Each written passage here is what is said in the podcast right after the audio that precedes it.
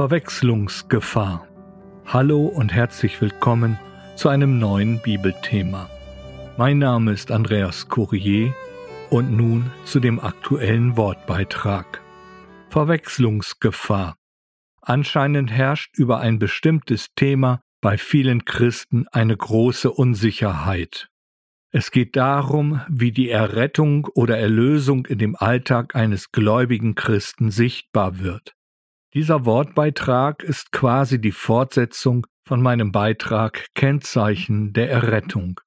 In diesem Beitrag habe ich versucht aufzuzeigen, dass die Errettung eines Menschen zunächst sich durch die Wiederherstellung einer bestimmten Ordnung Gottes sich zeigt. Diese Wiederherstellung der sogenannten Schöpfungsordnung zeigt sich auch in einer Veränderung des Verhaltens eines gläubig gewordenen Menschen.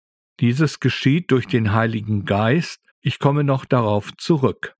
Nun gibt es aber die falsche Belehrung, dass sich die Hinwendung zu Christus nur in bestimmten Handlungen eines gläubigen Christen zeigt. Anders gesagt, Erst wenn jemand bestimmte Dinge macht, ist er augenscheinlich ein Christ. Da sind wir wieder bei dem Du musst und einer gewissen Gesetzlichkeit angelangt. Das ist dann ziemlich schräg, weil es nicht dem Wesen des Glaubens entspricht. Zudem sind wir von dem Gesetz befreit worden. Wir haben doch eine durch den Heiligen Geist bestätigte Vater-Kind-Beziehung zu Gott. Und doch verhalten wir uns, als hätten wir einen Vertrag mit Gott abgeschlossen, der uns viele Aufgaben auferlegt, um so das Verhältnis zu ihm deutlich zu machen. Und der Heilige Geist wird zum Erfüllungsgehilfen degradiert, der uns dann unablässig zu den guten Werken antreiben soll. Was läuft da jetzt schief? Augenscheinlich sind diese auferlegten Werke und Handlungen nichts anderes als menschliche Regeln, die von sogenannten Moralaposteln und Tugendwächtern in den Gemeinden aufgestellt werden. Sie beruhen meist auf einer selbst auferlegten Gesetzlichkeit, einer unbegründeten Angst vor Gott. Das große Regelwerk besteht aus willkürlichen Auslegungen des Wortes Gottes, bestätigt mit aus dem Zusammenhang gerissenen Bibelstellen. Leider haben solche Tugendwächter auch noch eine leitende Funktion in einer Gemeinde. Schlimm wird das Ganze, wenn zwei in ihrer Persönlichkeit verletzten Menschen aufeinandertreffen. Der eine ist der Machtmensch und fühlt sich bestätigt durch seine Funktion in der Gemeindeleitung, und der andere kennt nur die Unterordnung, er erlebt ja in dieser Hinsicht die Unterweisung in der Gemeinde. Da beginnen dann die geistliche Diktatur und Unterdrückung, dem geistlichen Missbrauch sind Tor und Tür geöffnet. Welcher Schaden da angerichtet wird, ist für den Menschen, aber auch für die geistliche Gemeinschaft, sprich Gemeinde, enorm. In dieser Hinsicht brauchen wir eine gesunde Belehrung durch das Wort Gottes. Und bei aller Auslegung und geistlicher Beweisführung anhand der Bibel sind wir durch den Heiligen Geist aufgefordert, uns an einem geistlichen Grundsatz zu halten. Aus dem Mund von zwei oder drei Zeugen wird jede Sache bestätigt werden. 2. Korintherbrief, Kapitel 13, Vers 1. Dieses Prinzip hat der Apostel Paulus dem fünften Buch Mose, Kapitel 19, entnommen. Erst auf diesem Wege werden die Belehrungen aus Gottes Wort sichtbar und nachvollziehbar. Also hüten wir uns in dieser Hinsicht vor geistlicher Rosinenpickerei. Somit müssen wir auf das Handeln eines gläubigen Christen bezogen auf den Anfang der Gotteskindschaft zurückgehen. Der Dreh- und Angelpunkt ist die geistliche Wiedergeburt durch den Heiligen Geist. Bei der Hinwendung zu Christus gemeinhin auch Bekehrung genannt, geschehen wichtige Ereignisse. Wir werden mit dem Heiligen Geist getauft und versiegelt. Dadurch werden wir zu einer neuen Schöpfung, unserer Wiedergeburt im geistlichen Sinn. Die Schöpfungsordnung ist wiederhergestellt und wir sind ein Eigentum Gottes geworden. Dadurch ändert sich auch das Verhalten. Wir leben nicht mehr nach unseren Maßstäben, sondern wir ordnen uns Gott unter und versuchen nach seinen Maßstäben zu leben. Die Bibel nennt so etwas Heiligung. Das ist genau das, was der Heilige Geist in einem gläubigen Christen bewirkt. Aber anscheinend werden immer wieder die Auswirkungen des Glaubens zu einem Verhaltenskatalog gemacht. Genauer gesagt, man vermischt das Gesetz mit der Gnade, doch wir leben nicht mehr nach dem Gesetz des Buchstabens, sondern dienen dem neuen Gesetz des Heiligen Geistes. Somit werden menschliche Handlungen mit den Auswirkungen des Heiligen Geistes verwechselt. Und hier sind wir nun an einem wichtigen Punkt angelangt, der Dienst des Heiligen Geistes. Als der Herr Jesus hier auf der Erde war, hat er seinen Nachfolgern, seinen Schülern gesagt, was sie zu tun hatten. Der Herr Jesus hat sie belehrt und unterwiesen. Und nach seiner Auferstehung und Himmelfahrt kam der Heilige Geist auf diese Erde und wohnt, wie schon erwähnt, in jedem gläubigen Christen. Der Heilige Geist übernimmt nun die Rolle als Lehrer, Beistand und Helfer.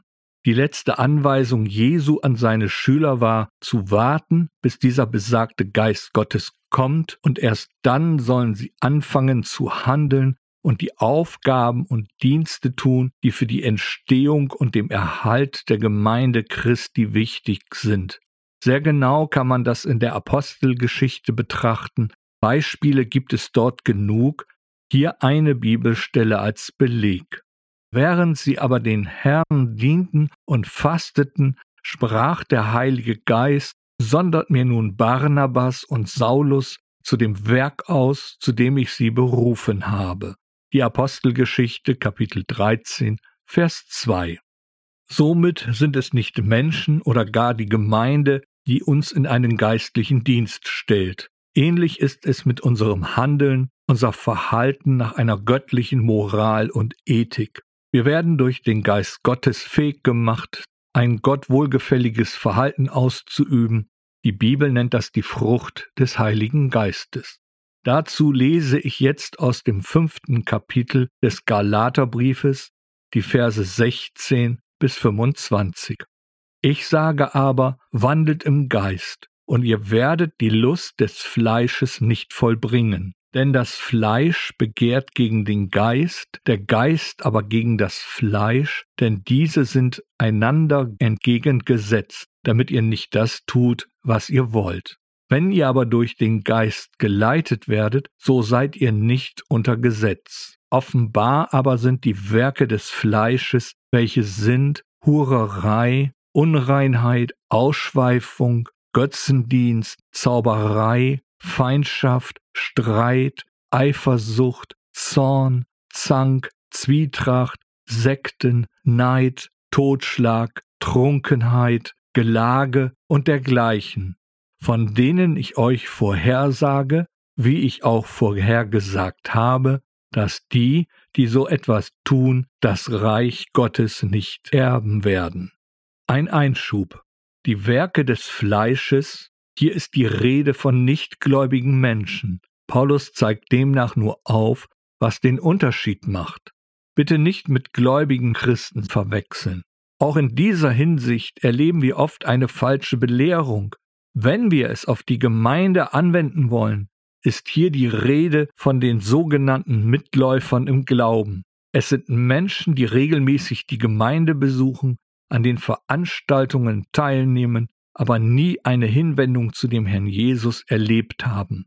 Es ist ihr Verhalten, ihr Lebenswandel, die zeigen, dass sie keine gläubigen Christen sind. Und der Apostel Paulus nennt diese Dinge schonungslos beim Namen.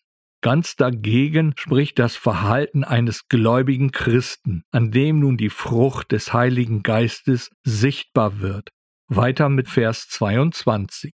Die Frucht des Geistes aber ist Liebe, Freude, Friede, Langmut, Freundlichkeit, Gütigkeit, Treue, Sanftmut, Enthaltsamkeit.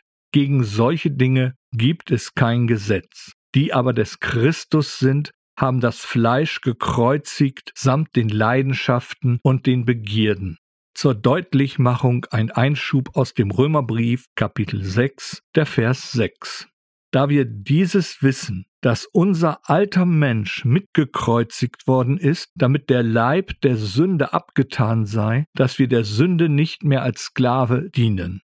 Auch hier wird noch einmal sehr deutlich, dass wir uns letztendlich selbst entscheiden, wie wir als Kinder Gottes handeln. Und wenn wir gegen den Willen Gottes handeln, ist es unsere eigene Entscheidung. Ganz anders bei einem nichtgläubigen Menschen. Er ist der Sünde ausgeliefert. Er ist ein Sklave seiner Triebe und Veranlagungen. Dabei verspürt dieser Mensch nicht einmal Reue bei seinen Handlungen. Ganz im Gegenteil. Anders bei einem gläubigen Christen. Dieser darf erleben, wie ihn der Heilige Geist in die Buße führt. Er kann jederzeit umkehren, weil der Herr Jesus sein Fürsprecher bei Gott, dem himmlischen Vater, ist. Hier kommt die Gotteskindschaft zum Tragen. Meine Kinder, ich schreibe euch dies, damit ihr nicht sündigt. Und wenn jemand gesündigt hat, wir haben einen Fürsprecher bei dem Vater, Jesus Christus, den Gerechten. Der erste Johannesbrief, Kapitel 2, Vers 1. Somit weiter mit dem Vers 25 aus dem Galaterbrief, Kapitel 5. Wenn wir durch den Geist leben, so lasst uns auch durch den Geist wandeln. Begriffen? Es sind nicht wir, oder besser gesagt, es kommt nicht aus uns selbst. Wir wären überhaupt nicht in der Lage, so zu handeln. Darum ist es genial, dass Gott uns den Heiligen Geist geschenkt hat. Wir müssen nicht mehr einem Gesetz, einem Regelwerk folgen. Es ist nun Gott selbst, der es nun bewirkt. Denn Gott ist es, der in euch wirkt, sowohl das Wollen als auch das Wirken zu seinem Wohlgefallen. Aus dem Brief an die Philipper, Kapitel 2, Vers 13.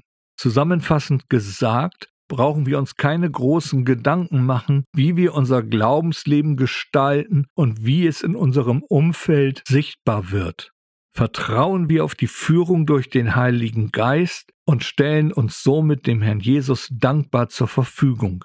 Dass wir dazu auch das Wort Gottes als Unterstützung brauchen, versteht sich von selbst. Es ist wichtig, dass wir das nicht aus den Augen verlieren. Für die Freiheit hat Christus uns frei gemacht. Steht nun fest und lasst euch nicht wieder unter einem Joch der Knechtschaft halten. Nochmal aus dem Brief an die Galater, Kapitel 5, Vers 1. Verwechseln wir also nicht die Liebe Gottes mit einer Unterdrückung. Das entspricht nicht dem Wesen und Willen Gottes. Dazu als Abschluss noch ein Zitat von Friedrich von Bodelschwing.